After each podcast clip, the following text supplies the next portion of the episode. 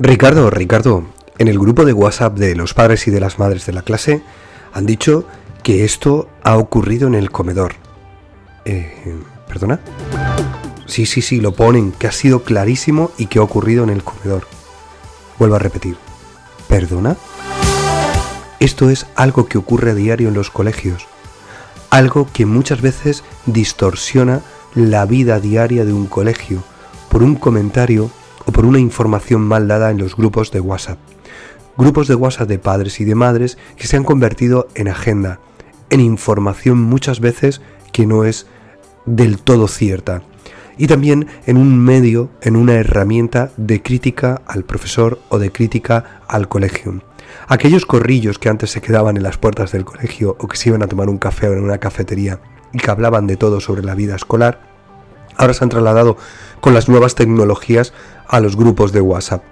Y esto es verdad que nos está trayendo conflictos a los colegios, tanto a los equipos directivos como a los maestros y a las maestras que cada día conviven con esta temática. ¿Queréis saber cómo podemos darle un giro a estos problemas? ¿Queréis saber cómo podemos enfrentarnos a este tipo de grupo de WhatsApp? Pues quedaros. Mi nombre es Ricardo Recuero. Esto es Impulsa tu escuela, algo más que un podcast de educación. Esto es una tribu educativa. Bienvenidos a Impulsa tu escuela, el podcast para los que creemos que la educación se puede transformar, para los que buscamos nuevos retos y caminos como docentes, para los que queremos dar un impulso a nuestra escuela, a nuestra labor como padres y madres. Bienvenidos a este, tu podcast de educación, Impulsa tu escuela. Con todos vosotros, Ricardo Recuero.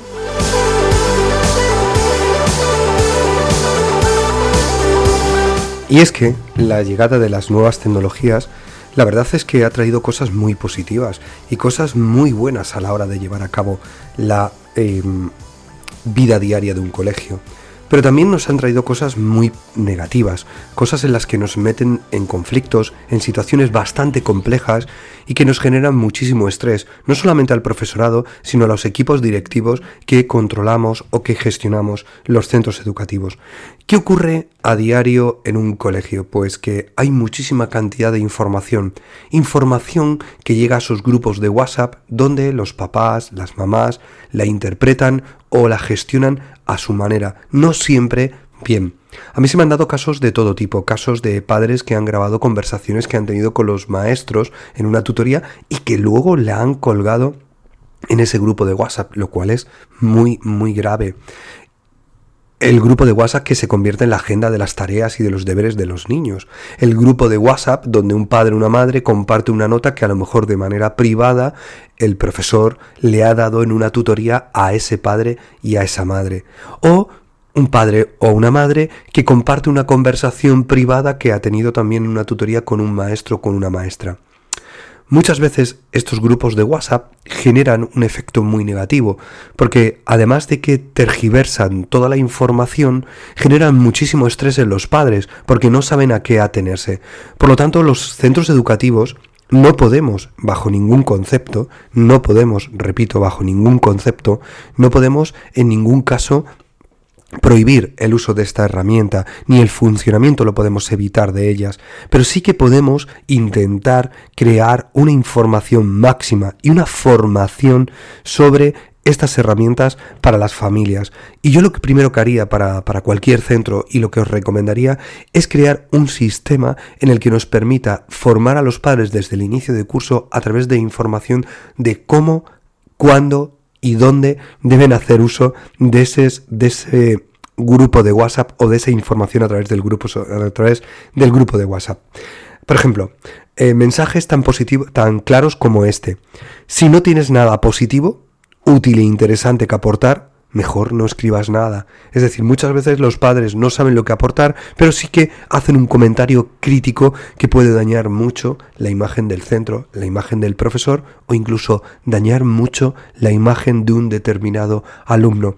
También se me ha generado muchos conflictos entre padres y madres cuando hacen un comentario por vía grupo de WhatsApp de algo que ha ocurrido entre dos niños y que luego se traslada a comentarios privados por el privado.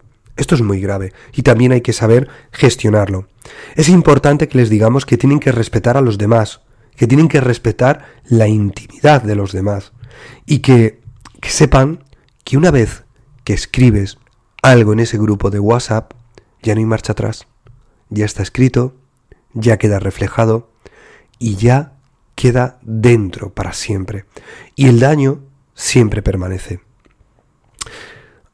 Es importante que a la hora de escribir a un padre o una madre le tenemos que decir, no escribas aquellas cosas que no le dirías a las personas cuando están delante de ti.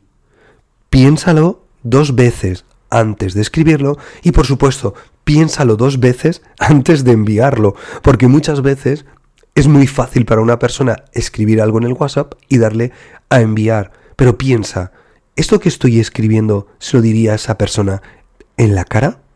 Si no es así, no lo escribas. Ante el mal uso que algunos miembros del grupo de WhatsApp hacen, habría que mostrarle la disconformidad por parte de los miembros y no callar, sino decirle, oye, no estamos conformes, no estás haciendo algo adecuado o esta información que estás trasladando no es adecuada. A mí también me ha pasado de que hay padres que han considerado que eso no era correcto y lo han puesto y han traído conflictos entre ellos, peleas y discusiones. Hay que hacerles ver de todas maneras a estos papás que utilizan de manera inadecuada esos mensajes que esos mensajes no son correctos, que son dañinos y que pueden hacer un daño terrible al maestro, a la maestra, al niño, a la niña o a la otra familia que esté implicada. Importante, transmitirle a los papás, a las mamás, que hay que evitar comentar rumores, porque muchas veces esos rumores no son ciertos. Es mejor ir a la fuente, que es el colegio. ¿Es verdad esto que dicen por ahí? El colegio siempre os va a transmitir la verdad, siempre os va a decir lo que es real y no va a andar con rumores. Por lo tanto, ante un rumor, no lo colguéis en un grupo de WhatsApp, porque puede ser que haga un daño terrible y que ya no haya vuelta atrás.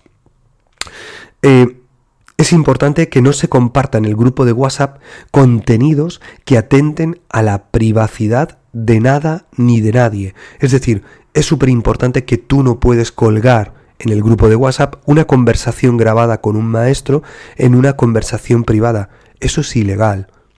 Tú tampoco puedes grabar imágenes que has grabado de otros niños haciendo cualquier actividad y grabarlo y ponerlo en el grupo de WhatsApp.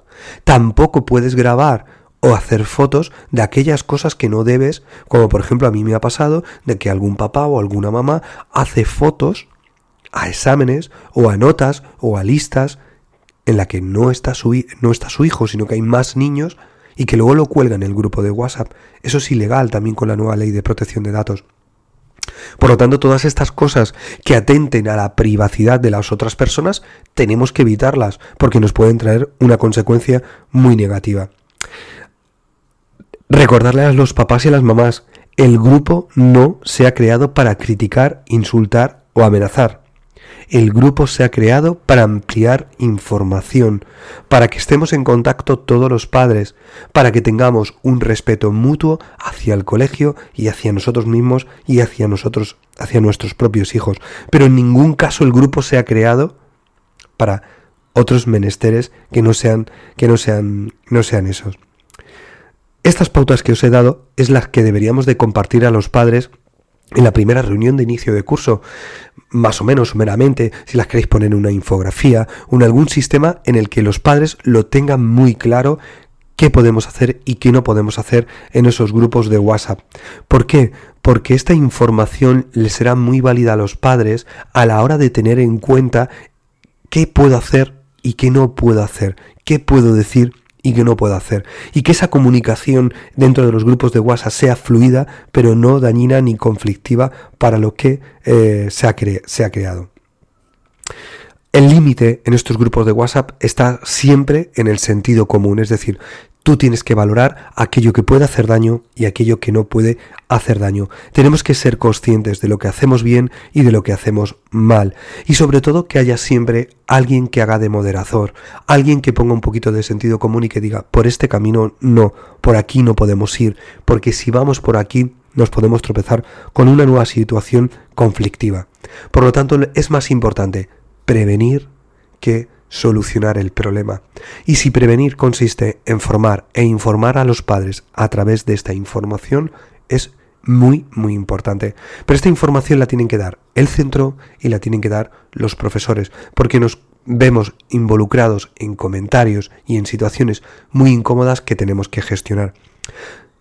Pero no me gustaría terminar este capítulo sin también hablaros de los grupos de WhatsApp de niños, algo que cada vez nos está trayendo más dificultades a los colegios. Y cuando hablo de grupos de WhatsApp de niños, estoy hablando de grupos de WhatsApp de niños de tercero de primaria, de cuarto, de quinto, de sexto. Niños que entran en grupos de clase donde muchas veces no controlan la información que dicen, ni los insultos, ni los menosprecios, ni las amenazas. Eso requiere una formación por parte del centro, pero un control, una formación, una información y un seguimiento por parte de las familias, porque eso también está trayendo muchos problemas a los colegios, porque muchas veces los papás y las mamás nos llegan a los colegios y nos dicen, no, es que en el grupo de WhatsApp de mi hijo le han dicho, sí, es verdad que le han dicho, pero lo primero que hay que hacer es valorar. Un niño de 10 años puede estar metido en un grupo de WhatsApp, tiene que tener WhatsApp. Tenemos que controlar como padres y madres ese teléfono. Tenemos que ver que ese teléfono en el que está utilizando mi hijo no se está produciendo nada raro ni nada extraño. Lo normal es que no se produzca, pero si detectáis algo que sea incoherente, rápidamente como padres y como madres tenéis que actuar. Igual que el colegio siempre os va a recomendar que un niño de esa edad no debe de tener WhatsApp. Espero y deseo que os haya servido pues toda esta información que os he dado con respecto al tema de los WhatsApp, porque es algo que día a día en los colegios nos está trayendo muchísimos quebraderos de cabeza. De hecho, em, es un tema que muchos padres, muchos profesores me habéis pedido que lo hablara. No puedo más que recomendar que forméis e informéis a las familias de cómo hacer uso de estos grupos de WhatsApp. Y a las familias pediros por favor que tengáis mucho, muchísimo cuidado en el uso que hacemos de esos grupos de WhatsApp. Hasta aquí el episodio de hoy. Nos vemos el próximo miércoles con una entrevista a David Santos, autor del podcast Píldoras de Educación, director de un colegio de educación infantil y primaria que os aseguro que os va a sorprender su faceta de podcaster y su faceta, y su faceta de director transformador de la escuela. Hasta entonces, nos vemos el miércoles. Feliz semana. Un abrazo. Chao.